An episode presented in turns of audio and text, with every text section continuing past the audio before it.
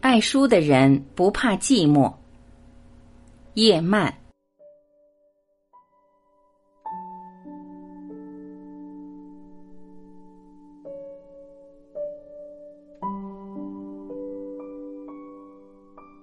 一，不做著书虫。别以为写书的人都是十全十美，也别将书本看作是绝对的真理。今天大家听完我的讲演，各自回家写一篇报告，一定都不尽相同。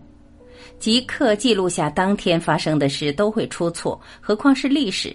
再加上个人的主见，更是各有不同。所以，我们读书要有判断力，不要人云亦云，否则就是著书虫。书都细读过了，却没有一点好处，这就是尽信书不如无书了。前人说开卷有益，那是因为古时候印刷术不发达，书籍都是辛辛苦苦抄成的，所以只要能成为书，一定是本好书。现在就不同了，烂书充斥坊间，大家应当有所选择。我选出几本必读的书，供诸位参考。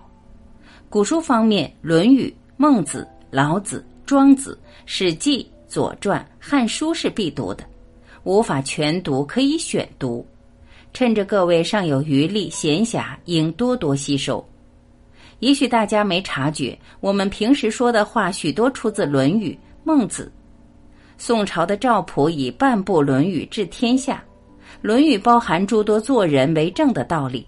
我们不读古书，就无从了解中国几千年的历史文化是如何延续的，源头为何？这不是古板，也不是开倒车，在国外读经也是必修课程。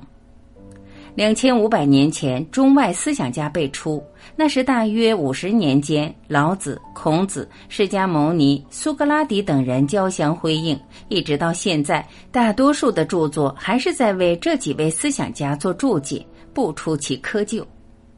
老子一书只有五千余字，有人统计，每一个字至少有一万字去注解诠释。除了圣经之外，各国语言译本最多的书就是《老子》。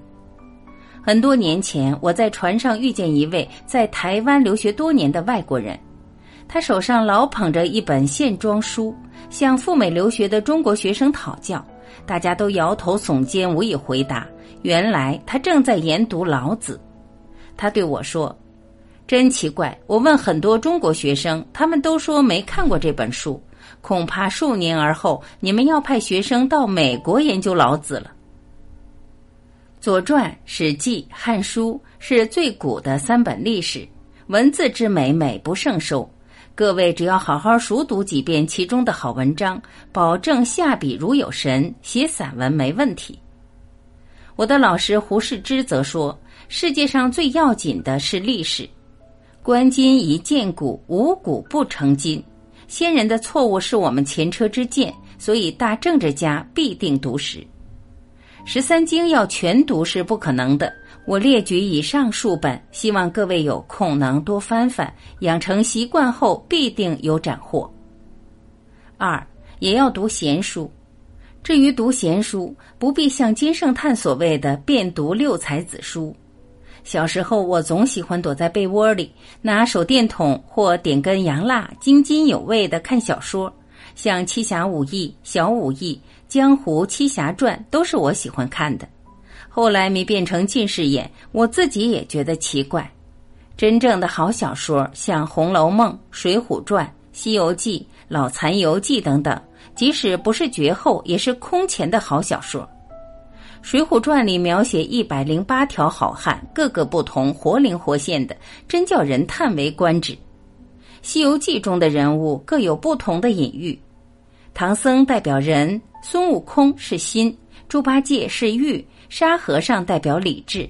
所以沙和尚最不出色，唐僧不太理睬他，就像我们少用理智，任由欲望扩张，或是任从心飞。唐僧的白马代表意志。没有他，无法完成西天取经的任务。下辈子在六道轮回里，如果我注定要变为畜生，我希望能变作马，其次是牛，这是我最喜欢的两种动物。另外，诗词曲也很值得一读。短短数语，竟能描绘那么多的景物，抒发如许丰富的情感，那是真美。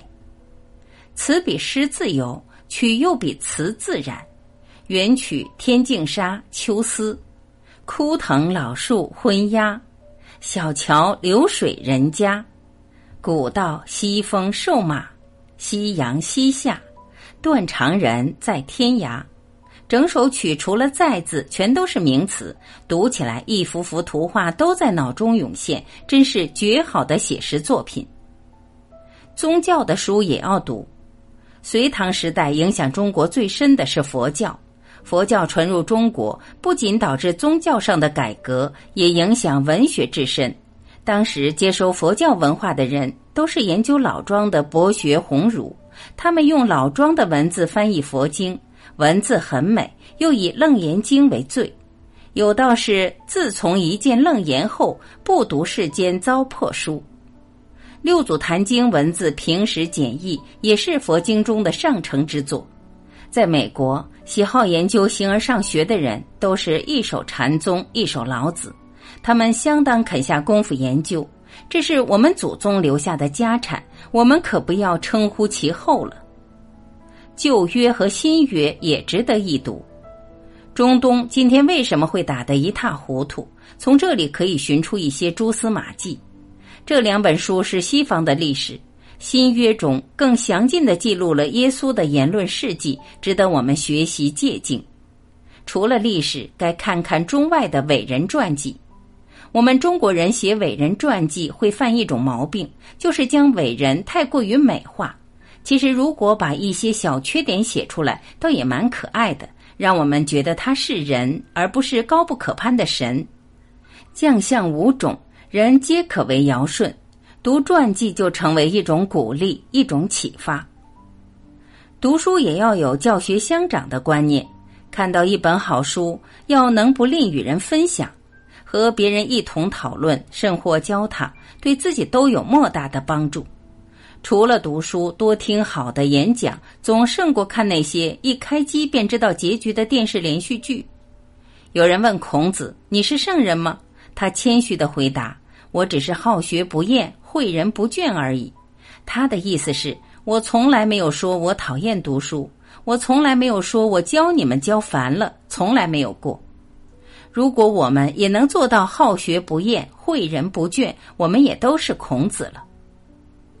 三，读书会值得推广，在外国几乎每一条街或是每一个小小的朋友圈中间都组织一个读书会。太太、先生都一同参加，每个月共同决定读一本书。下个月大家轮流报告。平常我们能够偷懒，但是该你报告心得，就非好好读书不可。有些人加入好几个读书会，每个读书会性质不同，有专门研究莎士比亚的，有研究哲学的，有研究宗教的。大家凑在一起聚会，定期报告读书经过，用这种方法来读书更好。台湾的读书风气很令人惭愧，我们常把 Ph.D 叫做博士。说实在，我们有很多的专士，却没有博士。现在要得到博士学位，常常拿最小最小，简直是钻牛角尖的小问题来做博士论文，所以造就了专门人才，而没有通儒。通儒是念书念通了的人，念书念通的人，他知道过去的事，也知道现在的世界大事。他背负历史的责任，为国家万事谋太平。这样的人才不可能不博览群书。四有酒柜无书柜，在中国台湾，富庶的家庭里有很漂亮的酒柜，很坚固的保险箱，但是很少在这些人家中找到书架。偶尔也有书架，都是精装书摆在那儿，用玻璃罩上。我相信，连拿下来掸掸灰尘都不用，更不用说拿出来看了。前几天，作家何凡有个报告：我们每年每人花在买书上面的钱，平均是三百八十元台币，还不够在好饭馆里吃一顿自助餐。虽然我们的书店这么多，杂志这么多，但比起国外来差得很远。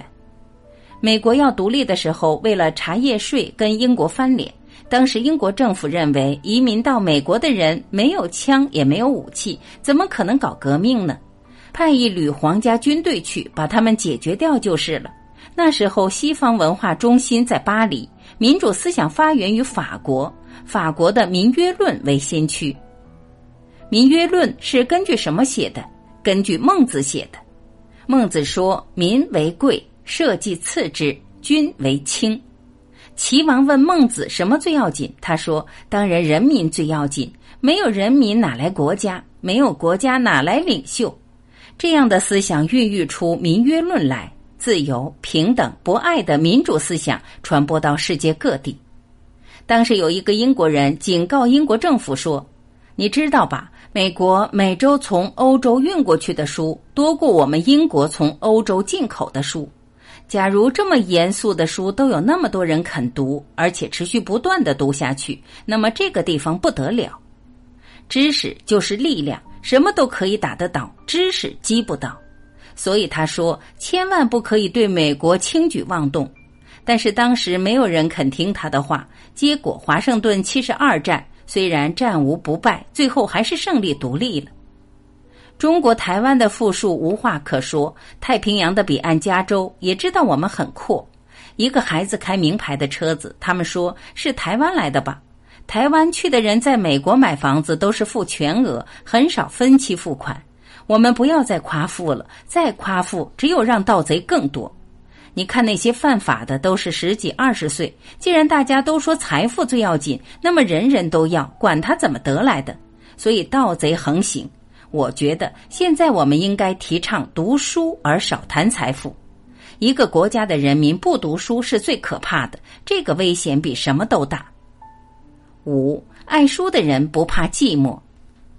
总结来说，我认为读书除了上面所说的好处，还可以避免许多毛病。我们发现现在的人常觉得无聊，不知如何打发时间。所以，孔子说：“宁可他们赌博、下棋，也比小人群居为不甚好些。太闲的话，即使不做出犯法的事，也会精神出毛病。人非有品不能闲，没品的人一闲下来，不是去玩，就是去挥霍，造很多孽，最后没有不害惨自己的。最好打发时间的方法就是读书，没有弊病，也没有祸害。”总之，我们真正读书就不会怕寂寞，不会依赖别人。如果我们把兴趣、时间、情感都投注在我们以外的人身上，像做妻子的把全部精力都放在丈夫身上，依赖性可就大了。六，读书防老，太太小姐们不要以为自己忙到没有功夫读书。《黑奴须天录》这本书的作者是一位太太。他是在切菜板旁写这本书的。能读书的人，情感兴趣是独立的，不会怕寂寞。为什么怕寂寞？是因为觉得没有人会注意我。如果你注意书，书就会注意你，他不会丢弃你，你也永远丢弃不了他。书就像个大花园，你永远都看不完。有些太太和先生同等学历，但没过多久，丈夫回家来就觉得和太太无话可说。这也是因为太太不再读书，知识僵化了。还有一个好处就是读书会让你不知老之将至。书永远是新鲜的东西。真正爱读书的人会觉得时间不够，哪还有闲工夫去管闲事？哦，嫌弃别人的忙是要帮的。但现在帮忙的人太少，帮闲的人太多，很多人一副正气凛然的模样，自以为在帮人家忙，其实是捣乱。常常忙没帮成，倒是惹来一堆是非麻烦。书是不会给人招惹是非麻烦的，并且还可以减少麻烦。我们夸赞某些人有书卷气，又说三日不读书则面目可憎，语言无味。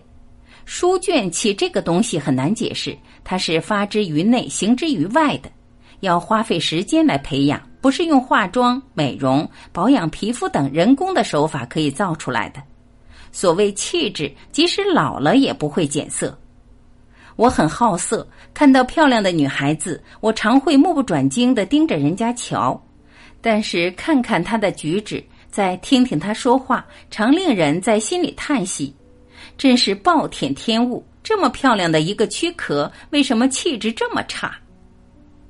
有些老朋友分别了很久，再见面时他不同了，不是变坏了，就是变好了；不是变得庸俗不堪，就是变得气质很好。气质变好，就表示分别以后他在那儿不断的读书。假如他变得面目可憎的话，这几年他大概唯利是图了。美人可有迟暮，书香却是愈老愈纯愈厚。无论男士女士，爱美是人的天性。我希望在座诸位又美又香，长春不老。